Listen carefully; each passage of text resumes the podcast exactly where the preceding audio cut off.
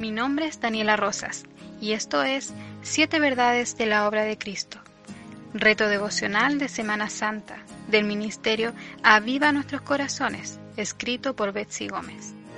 Tal y como somos, nos amó. Hoy nos acercamos sin temor.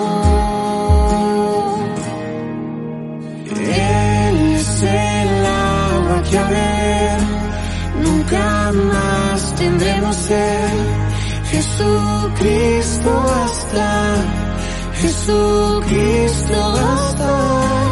Mi castigo recibió y su herencia me entregó.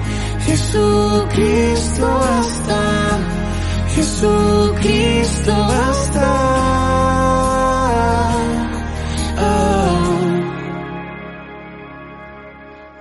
Día 2. Jesús nos ofrece redención. Porque Él nos libró del dominio de las tinieblas y nos trasladó al reino de su Hijo amado, en quien tenemos redención, el perdón de los pecados.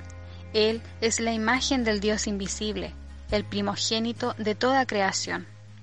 Colosenses capítulo 1, versículo 13 al 15.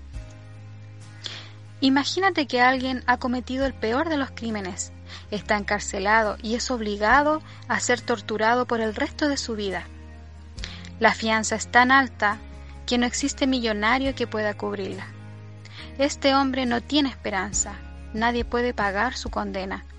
Sin embargo, una mañana el oficial de la cárcel le dice, puede salir, usted ha sido liberado porque alguien cubrió el costo de su fianza, todo está pagado. Mientras su corazón se regocija experimentando la extraña sensación de libertad inmerecida, el hombre grita con asombro, ¿quién fue? ¿Quién la pagó? En otro tiempo, el pecado era nuestro amo y nosotros sus fieles esclavos. Aun si hubiéramos querido, no podíamos escapar de su dominio y gobierno. Nuestros deseos y pasiones estaban esclavizados, solo podíamos huir de Dios, Necesitábamos a un Redentor que nos sacara de nuestra esclavitud y que pagara el precio de nuestra libertad. El precio era muy alto, era la muerte, porque la paga del pecado es muerte. Pero hubo uno que dio su vida por nosotros, que a pesar de nuestra maldad se humilló hasta lo sumo y se entregó para pagar el precio de nuestra libertad.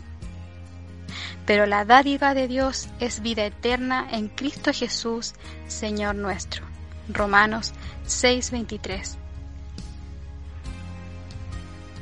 Te invito ahora a meditar en estas preguntas.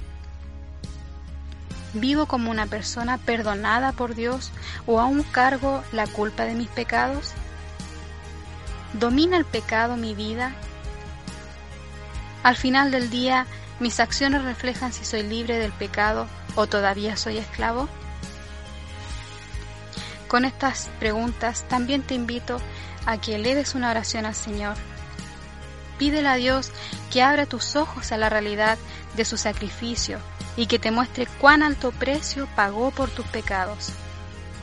Dale gracias a Dios por pagar el precio de tu rescate.